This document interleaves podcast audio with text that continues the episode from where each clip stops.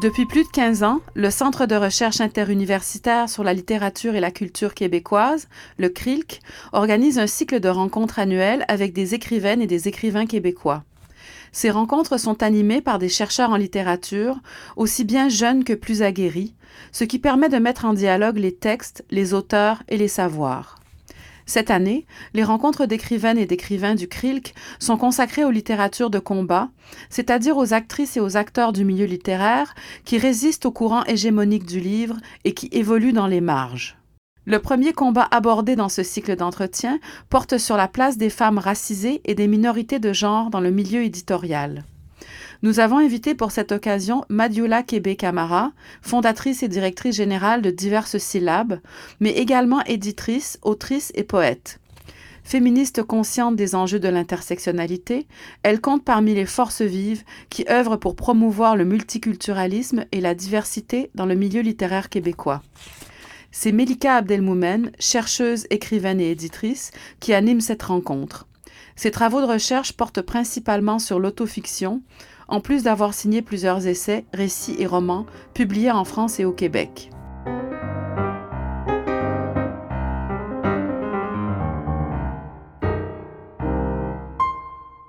Madula Québec Camara, merci beaucoup d'avoir accepté notre invitation. Bonjour Melika, merci euh, de cette invitation. Je suis très heureuse. Merci à vous. Euh, avant qu'on en vienne à ce qui vous a mené à fonder euh, diverses syllabes, votre maison d'édition. J'aurais trouvé intéressant que vous nous parliez un peu de votre parcours, euh, ce qui vous a amené dans un premier temps au Québec, puis à la littérature, puis à fonder cette maison d'édition. Euh, très bien. Donc, moi, je suis originaire de France, mais mes parents sont du Sénégal. Donc, euh, ils ont émigré en France dans les années 70-80. Euh, mes frères et sœurs et moi euh, sommes nés, nous avons grandi à Paris, en France. puis, à mon tour, j'ai émigré au Québec, à Montréal, il y a cinq ans. donc moi, mon parcours, c'est un parcours comptable. Hein. Plus jeune, j'ai choisi une formation de comptabilité. en fait, je me suis simplement obligée à faire un choix rationnel mhm. en délaissant euh, finalement ma passion pour la littérature parce que bah, plusieurs raisons en fait euh, mhm. ont, motivé ce choix. Euh, d'abord, je voulais entrer rapidement dans la vie active, avoir des opportunités d'emploi sans avoir à aller jusqu'à la maîtrise par exemple ou faire des longues études. Donc c'était l'aspect financier finalement. Mhm. puis au niveau des opportunités d'emploi, c'est simple, je ne me voyais, je voyais pas de personnes qui me ressemblaient. Euh, pas assez d'exemples. Dans les années 90-2000 en France, il n'y avait pas de figure qui pouvait me parler, qui pouvait me, m'inspirer, m'aspirer, enfin m'inspirer pour que j'ai une inspiration euh, particulière et je me disais non non c'est pas pour moi mm. donc pas, pas ces minorités visibles là qui auraient pu me toucher me parler euh, intimement donc ce, choix finalement a été fait plus rationnel, plus, plus, réfléchi et plus, mais moins spontané aussi, moins de passion. Mm. Et euh, comme pour paraphraser Virginia Woolf, hein, je dirais qu'il me fallait une chambre à moi aussi, mm. un salaire, mais pas que. Il y avait d'autres enjeux qui rentraient en compte à, ce moment-là. Donc, euh, c'est après 14 euh, ans, en fait, dans ce domaine bancaire et financier en France, comme à Montréal. J'ai décidé de retourner aux études, de, de, de, de, me retourner vraiment vers cette littérature, mm. vers la littérature, avec un grand qui avait toujours été là, mais, mais qui pouvait pas, pour toutes sortes de raisons, toutes les raisons que vous venez d'évoquer, qui pouvait pas occuper la place principale.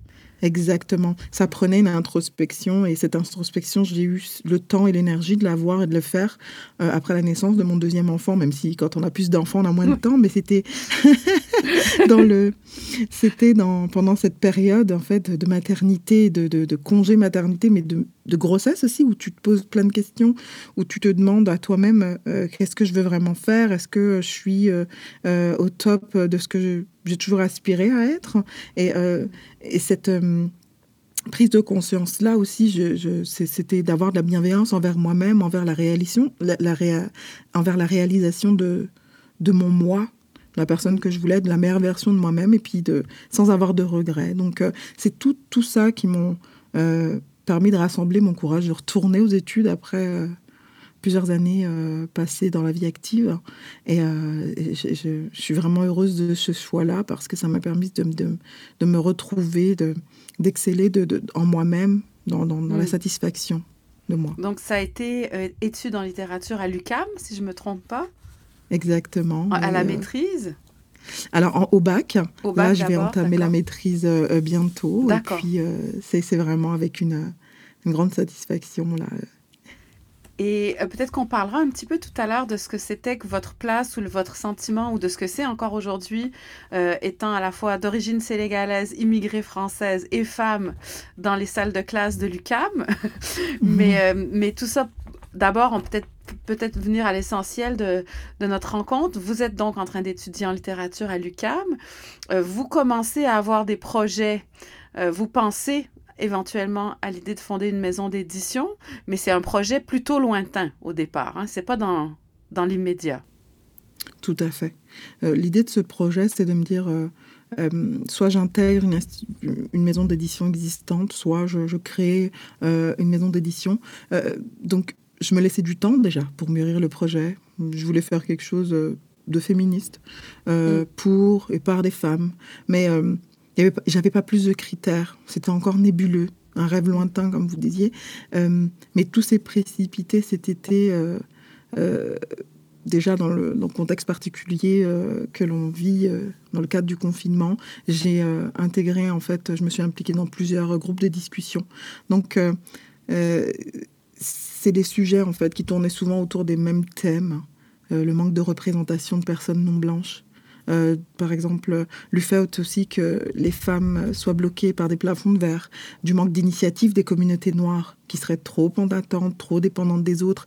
Euh, et, comme vous le disiez, moi j'ai plusieurs casquettes. Le fait que ce soit une femme noire, immigrante, musulmane, mère, étudiante, issue de la classe ouvrière, ben, tout, tout en fait me désignait euh, comme une personne qui allait qui n'allait pas réussir. Il fallait que je reste à ma place.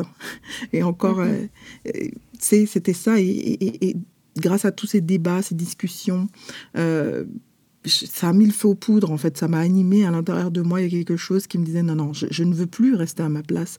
Pour citer Rokhaya Diallo, euh, la journaliste mm-hmm. militante et féministe française, je ne voulais plus, je voulais agir tout, tout de suite. Et puis, ces bribes, en fait, de projet, ben, ça s'est avéré être finalement quelque chose de, de, de, plus gros que moi. Puis j'ai réussi à, à, constituer une équipe, et cette équipe avec moi aujourd'hui, qui euh, constitue l'essence en fait du diverses syllabes, euh, c'était franchement, c'était en attente. Tout le monde voulait, pensait et attendait qu'une initiative comme celle-là apparaisse et puis qu'elle voit le jour. Euh, mm-hmm. Donc, c'est ça. C'est-à-dire qu'en fait, le moment de crise a catalysé, il y a un effet catalyseur euh, sur vous, ben, sur beaucoup de femmes. Hein, euh, si on parle du milieu littéraire, sur beaucoup de femmes du milieu de l'édition, sur beaucoup de femmes auteurs ou d'autrices. Euh, issues de la diversité ou non. Et tout ça, c'est il y a une espèce de moment de, moment galvanisant qui a fait que vous avez pu réunir toutes ces personnes autour de vous et fonder donc cette maison d'édition diverses syllabes.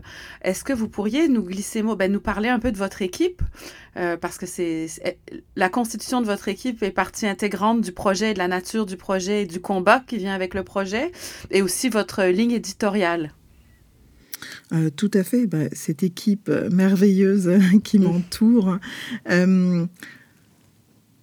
par quoi commencer? Parce que c'est comment dire L'équipe, ce sont des, partenaires, je ne sais pas s'il faut que je les nomme, hein.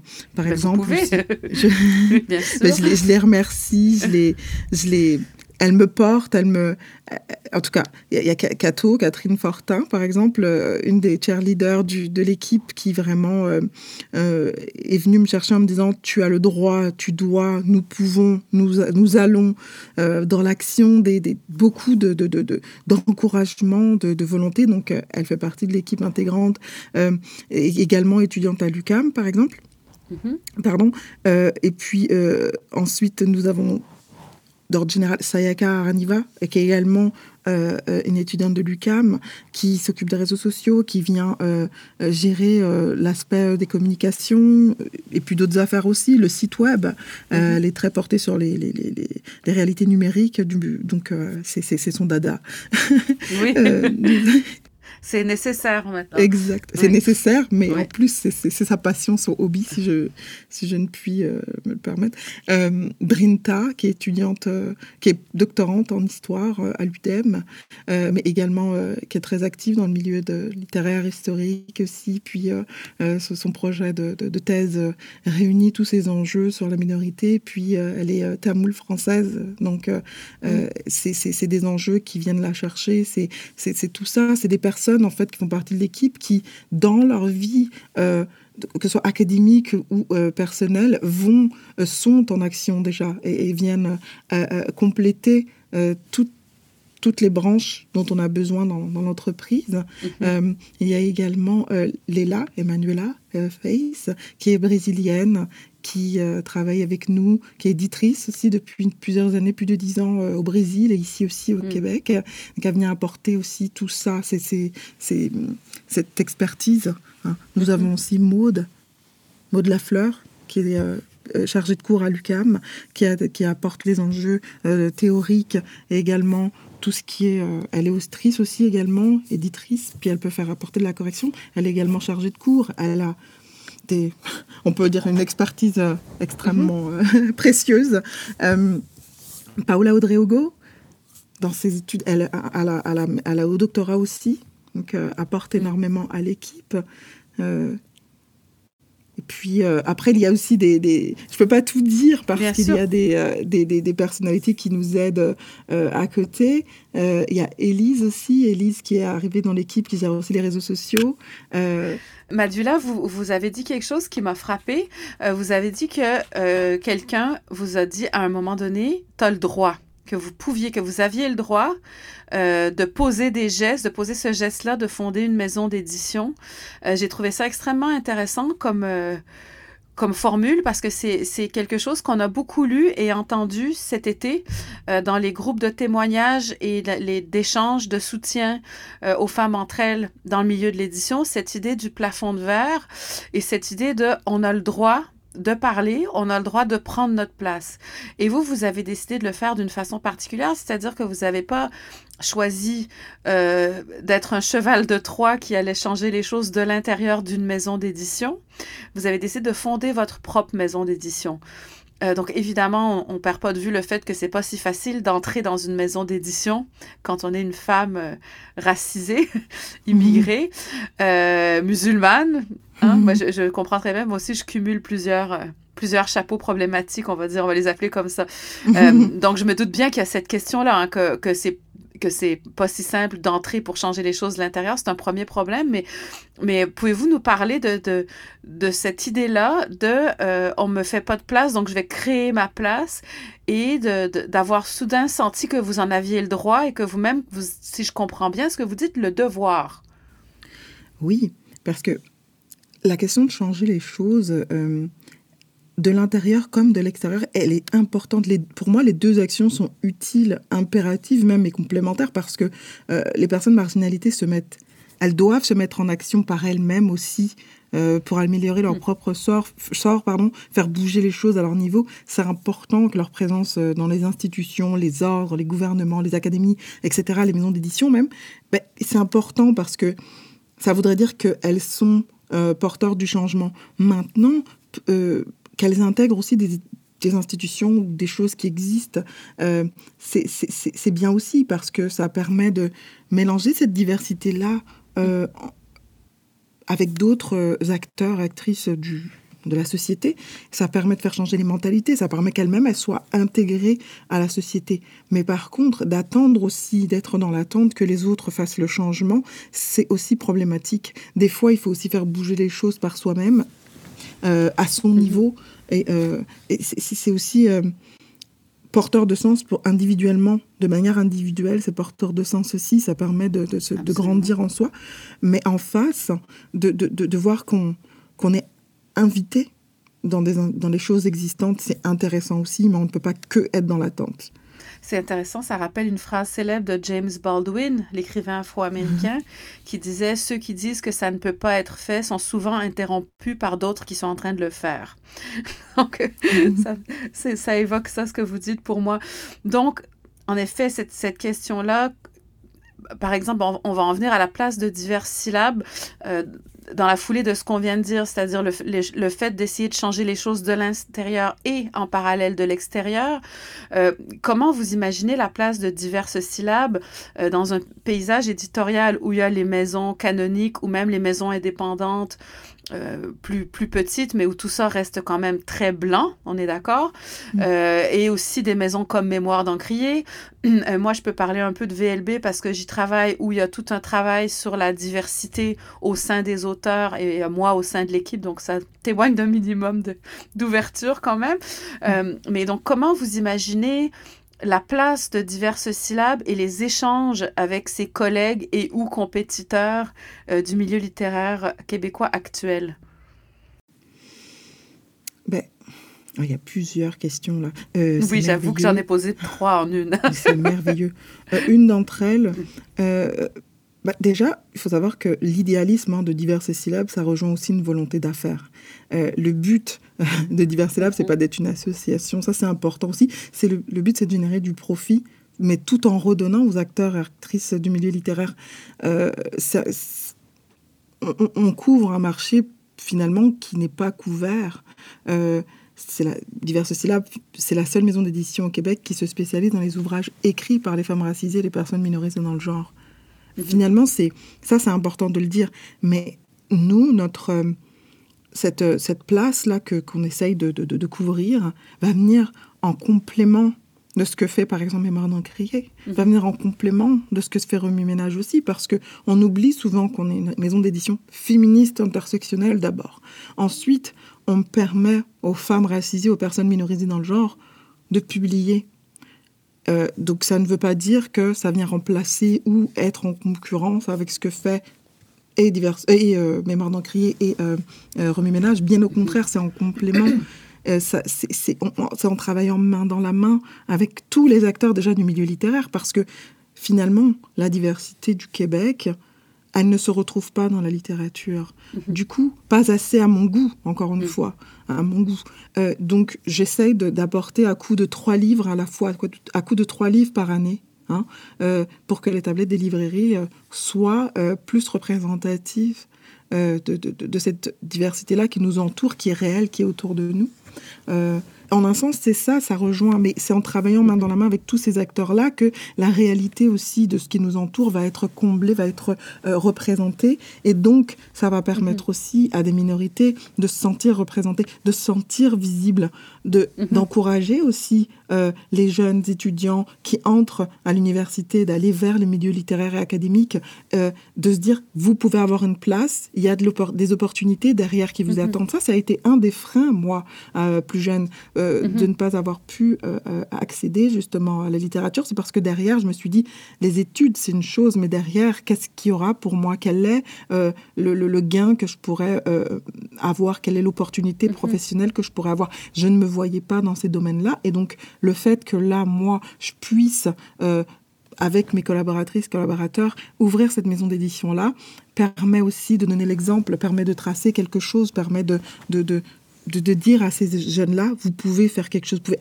créer quelque chose, intégrer ces espaces-là aussi, c'est possible à votre niveau, c'est possible pour vous. Donc, et, aussi en créant des, des, des, des, emplois pour les auteurs-autrices femmes mhm. racisées ou personnes minorisées dans le genre, mais pas que en tant qu'autrice ou auteur uniquement. Également mhm. les correcteurs, correctrices, éditeurs, éditrices, illustrateurs, illustratrices, euh, designers et j'en passe. C'est aussi mhm. ça, c'est de privilégier des personnes qu'on voit peu pour aussi envoyer un message à ceux euh, qui hésitent. Vous pouvez intégrer ces espaces-là, euh, mais c'est en travaillant main dans la main, c'est mhm. c'est avec les autres acteurs, euh, actrices aussi. Les différents groupes de discussion m'ont encouragé. C'est par eux aussi que, que j'ai appris mhm. que, que c'était attendu. Mais les personnes hésitaient, les personnes blanches, par exemple, les femmes du milieu littéraire et les personnes minoritaires aussi, dans les différents groupes de discussion, c'était oui, mais on ne veut pas prendre la place des personnes racisées. Mhm. Donc c'est aux personnes racisées aussi de prendre leur destin en main. Mais c'est intéressant parce que, bon, d'une part, ce qui, ce qui me frappe dans ce que vous venez de dire, vous dites qu'à votre sens, il y a un manque de représentation, mais je vous rassure tout de suite, vous êtes loin d'être la seule à sentir ce problème de représentativité, tant euh, dans le monde des, des, créateurs et des auteurs que celui des éditeurs, que celui de tous les autres métiers du livre. Le problème, il est réel et il est là. Et cette absence de représentativité ou de représentation fait que, par exemple, on a failli perdre quelqu'un comme vous. Heureusement, vous avez changé d'idée en venant au mm. Québec, mais on vous aurait pas eu. Vous voyez ce que je veux dire? Donc, ça a des conséquences tout à fait réelles qui sont pas seulement symboliques, hein, qui sont très, euh, qui sont très euh, concrète, si vous voulez, euh, que cette absence de représentativité dont vous parlez et contre laquelle vous voulez essayer de mener votre partie ou votre part du combat, si vous voulez. Et parlant de cette question-là, j'aurais envie de vous entendre sur votre expérience euh, de femme noire mais aussi française, euh, à l'UCAM. Dans, ben, bon, j'allais dire dans les salles de classe. Là, on n'a plus trop les salles de classe depuis quelques mois, mais vous avez eu le temps quand même de, de vivre un peu cette expérience de l'université francophone québécoise. Est-ce que vous pouvez nous en parler? Est-ce qu'il y a une diversité? Est-ce qu'il y en a moins qu'on croit que ce à quoi on s'attendrait? Comment vous le, vous le sentez et comment vous le vivez? D'abord, euh, je vois de la diversité à l'UCAM. C'est merveilleux, il y en a. Par contre, en littérature dans les salles de classe, c'est extraordinaire. Euh, je suis souvent toute seule et euh, quand il y en a d'autres, c'est vraiment euh, deux, maximum trois. Une fois, on a été mmh. trois en classe, j'ai failli pleurer, c'était vraiment émouvant. C'est triste. Ou alors, faut aller dans d'autres. Souvent, quand on prend des cours qui sont en relation, euh, par exemple, des cours de féminisme, là, on va avoir plus de, mhm. diversité et encore et encore, euh, parce que ça touche la socio. Ça peut être des étudiants, étudiantes en politique, ça peut être des étudiants, étudiantes en éducation, ou, même qui sont vraiment qui viennent de d'autres euh, filières. Mais c'est triste. Et puis, c'est là d'abord que ça m'a frappé. Et plus on monte, mm. deuxième cycle, troisième cycle, moins il y en a.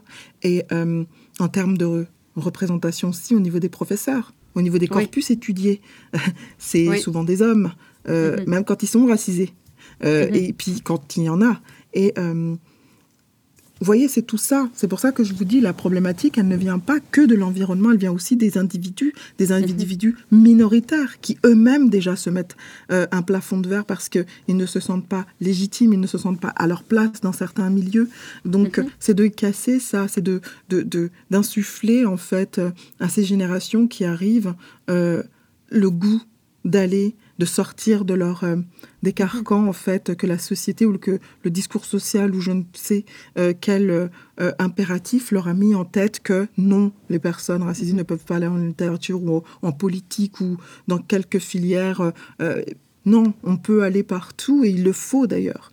Il le faut, il faut investir toutes les strates en fait parce que ça permet aussi d'une part de sortir de, de, ces carcans, ça permet aussi de, de montrer aux autres qu'on peut tout intégrer, qu'on peut tout faire, qu'on n'est pas juste des subordonnés. On peut avoir des mhm. postes à responsabilité. Euh, les femmes aussi, hein, euh, c'est toutes ces minorités-là. Il faut qu'on sorte en fait de ce du care, de d'être constamment en train d'aller dans des métiers euh, qui vont venir aider l'autre, être dans la compassion. Il en faut, c'est extraordinaire, mhm. c'est très bien, mais on ne peut pas faire que ça.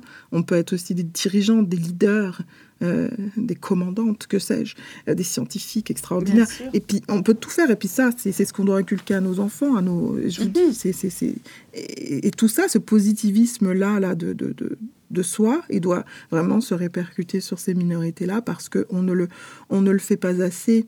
Il y a des priorités qu'on a qui ne sont pas les mêmes que les autres. Il y a d'abord, avant de, de, de, se pencher sur...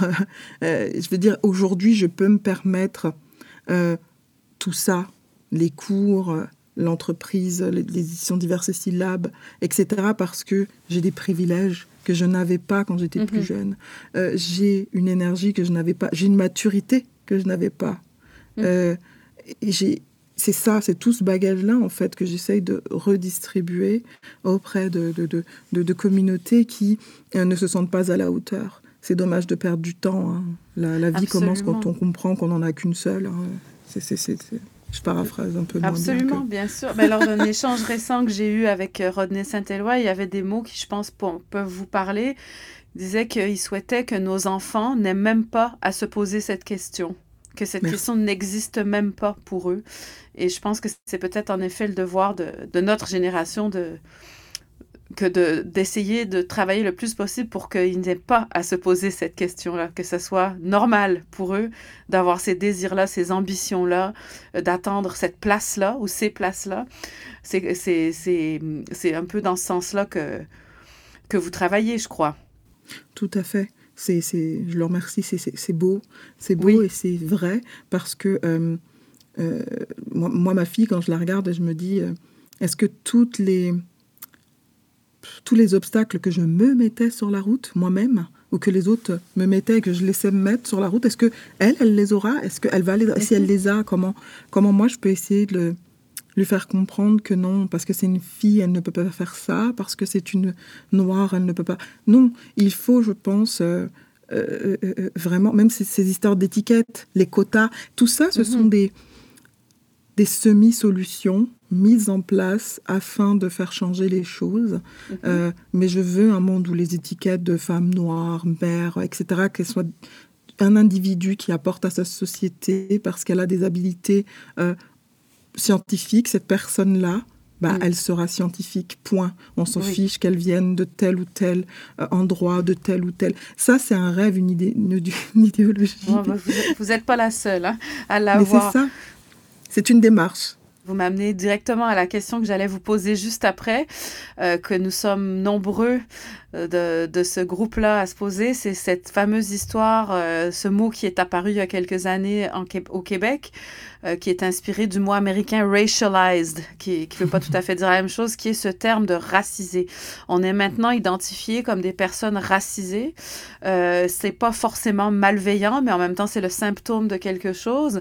Est-ce que vous avez envie de nous parler un peu, parce que c'est un mot que vous employez pour parler de votre maison d'édition, c'est un mot que nous sommes nombreux à employer pour parler de nous-mêmes, parfois pour gagner du temps, parce qu'on est sûr qu'on va être compris, qu'on va savoir ce qu'on veut dire, mais c'est en même temps euh, un mot qui peut déranger les personnes qui le désignent. Je ne sais pas si vous avez envie de nous dire quelques mots euh, là-dessus et en lien avec votre projet, avec, ben, qui n'est plus un projet, avec la réalité, pardon, maintenant, de diverses syllabes. Oui, oui, oui, oui. Euh, le mot fait mal. Racisé, la diversité, issue de la diversité, deuxième génération d'immigrants, euh, euh, enfant d'immigrés, et j'en passe. C'est des mots qui te rappellent ta place finalement de sous mhm. quelque chose, de non hégémonique, de l'être suprême, il, tu ne fais pas partie de ça. Mm. Tu es une minorité. Et le marginaliser, je pense que c'est le pire. Mhm. C'est le mot qui vous dérange le plus, le marginaliser? Oh oui. Et c'est des mots, c'est quand même contradictoire parce que c'est des mots que je vais utiliser pour euh, moi-même. Bien sûr. Parce que on n'en a pas d'autres. Parce qu'aussi, je veux me réapproprier euh, cette espèce de d'ambiguïté, cette espèce de d'ambivalence, cette dureté-là que je veux me la réapproprier aussi euh, en quelque chose de plus positif. On va nous coller ces étiquettes-là pour dire les personnes issues de l'immigration sont des termes négatifs, péjoratifs, etc. Je n'ai même pas envie de les citer parce qu'on mm. les entend trop souvent. je ne veux pas répéter ça, mais par contre, les utiliser pour euh, un projet euh, positif, pour euh, faire changer les mhm. choses, etc., c'est plus rare. Donc, le choix a été mis d'utiliser ces mots-là afin de attirer l'attention les, les, femmes, les personnes pardon, marginalisées. Mhm. C'est celles qu'on cible en tant qu'auteur-autrice de notre maison d'édition mhm. afin que leur voix soit portée. Mais encore une fois, je n'ai pas envie de faire, euh, euh, comme je l'avais dit une fois, euh, c'est pas une niche à doléance, c'est pas pour que ces personnes-là mhm. parlent encore une fois de leur problématique, de leur race ou quoi. C'est le En fait, finalement, c'est de leur laisser la chance de s'exprimer. Si c'est le but, qu'elles puissent se mhm. sentir mieux en parlant de ça, très bien. Mais le but, c'est plutôt de parler d'amour, de la non-mixité, de, de, de, mm. la valorisation finalement de, pardon, des avantages pardon, d'être mhm racisé, encore une fois, vous voyez, mhm. parce que moi, je parle deux, deux langues, euh, mm. je suis sensibilisée, euh, pas, pas sensibilisée, pardon, je suis, euh, j'ai la connaissance, c'est la sensibilité, oui, mhm. sensibilisée, on peut dire ça, mhm. je veux dire à la cause de l'Afrique, aux femmes africaines, à l'Afrique, à cette africanité qui est en moi, j'ai pas le choix, je, elle est en moi, je parle plusieurs langues, j'ai plusieurs cultures, je, suis plus ouverte, je suis curieuse. Je comprends que l'hégémonie, elle, elle est il y en a une, il y en a plusieurs finalement. Mhm. Euh, j'ai un regard qui est beaucoup plus sous. Pas, je compare pas avec les autres, mais je veux dire, j'ai une Mhm. sensibilité à l'être humain qui est différente d'une personne qui euh, aurait vécu une seule culture et qui serait ferm- enfermée dans ses, dans ses, Dans ses codes ou dans ses... c'est ça, dans Oui, ses codes et dans les codes qu'on lui aura euh, infligés. qu'on lui a appris. Oui. C'est ça. Quand on me dit la femme noire, moi je me dis bah écoute, je comprends pas parce qu'on est multiple. Ça veut rien dire. Ça ne veut rien C'est dire. comme dire la femme musulmane ou la femme tout court, d'ailleurs. Exactement. Oui, exactement. c'est ça. Oui. Mais Et puis donc c'est oui oui puis vous ramenez ça au- à une question essentielle qu'on a tendance à oublier, euh, qui est celle du fait que les personnes racisées ou les personnes en, en situation marginalisée ou en minorité ou tous ces beaux mots là, comme vous dites très justement, on n'a pas le choix de les, de les utiliser parce que pour l'instant ils sont nécessaires et qu'on n'en a pas d'autres. On rêve du jour où ils ne seront plus nécessaires, Euh, mais ce n'est pas leur seul sujet. Édouard Saïd en a beaucoup parlé, le, Le, le théoricien. penseur Édouard Saïd, palestino-américain, oui, bien sûr, qui disait on n'est pas qu'une identité, on n'est pas qu'une femme, on n'est pas qu'une femme racisée, on n'est pas, on n'a pas qu'un seul sujet sur lequel on souhaite s'expri- s'exprimer et à propos duquel on souhaite écrire. Donc, dans, dans le cas de diverses syllabes, si je comprends bien, il s'agit de donner une place à ces personnes-là pour qu'elles écrivent ce qu'elles ont envie d'écrire. N'est pas forcément le, une réflexion sur cette place-là, finalement. Ça peut être une Exactement. réflexion sur un million d'autres choses. Et ça, il ne faut pas Exactement. l'oublier. Il ne faut Exactement. pas l'oublier. Exactement. Et puis leur permettre de se dire euh, le catalogue n'est est plus ouvert. Le catalogue, c'est ces diverses syllabes, c'est la manière de parler. Moi, quand je parle en mandingue, une langue de l'Afrique de l'Ouest, euh, Mhm. la manière de prononcer les syllabes, de couper les mots, euh, elle est totalement différente de la manière dont je parle en français, la manière dont je m'exprimais en anglais. Ou, euh, c'est ça. Ça se rapproche beaucoup du japonais, ça se rapproche beaucoup de cette, de cette manière de, de couper euh, les mots, de, de tout ça. Vous voyez, c'est Mhm. c'est tout ça qui vient me chercher. C'est cette, divers, cette diversité-là, ces syllabes, cette manière de parler, cette manière de chanter les mots, cette manière d'écrire les lignes. Euh, c'est tout ça que je, que, que je veux que je veux Mhm. permettre, en fait, que je veux offrir, en fait. Et euh, offrir tant aux auteurs-autrices que aux lecteurs, lectrices de, Mhm. découvrir parce que on ne parle pas de la même manière, ne serait-ce qu'en France, dans le sud de la France, on ne parle pas de la même manière que dans le nord, on ne parle pas de la même manière que dans le centre, les expressions, la manière de chanter les mots, les, les, les- et même au Québec. Mhm, La francophonie, elle est, elle est multiple. Quand on dit on parle le français, euh, c'est pas du tout le même français. Mhm, Quand on va dans les anciennes colonies en Afrique, c'est pas le même français que qu'ici ou le français d'ailleurs. C'est vraiment Oui. un français qui est, qui est vraiment euh, différent, qui, qui apporte en fait. Et, et ça, j'aimerais qu'il se retrouve dans, dans les écrits. Dans le catalogue ça. de, de Exactement. diverses syllabes.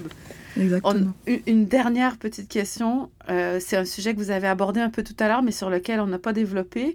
Euh, vous parliez de la part stratégie, euh, la part business, si on peut dire, de votre maison d'édition, qui est une...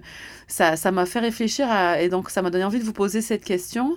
Euh, Est-ce qu'il n'y a pas aussi, quand on est une femme, et encore plus une femme racisée, et en plus une femme racisée littéraire, cette espèce de préjugé à l'effet que la littérature, c'est quelque chose de très éthéré, euh, c'est quelque chose de très idéal, ça flotte dans les airs comme ça, mais il n'y a pas euh, cette, euh, cette idée de euh, qui est nécessaire pour fonder n'importe quelle entreprise, même si c'est une entreprise culturelle.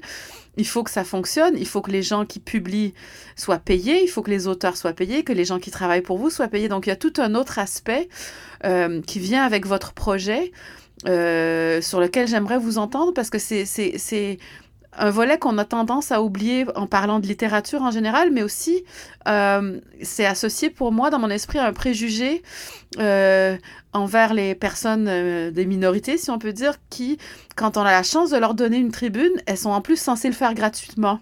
Vous voyez ce que je veux dire? Je pense que... Oh, totalement, oui. Mais là, là, la chance que j'ai eue, en fait, en écoutant cet été, euh, j'ai intégré beaucoup les, les, les cercles, les cercles de discussion, comme je disais, et en écoutant les femmes et les minorités de, de genre du milieu littéraire euh, discuter, j'ai beaucoup appris, en fait.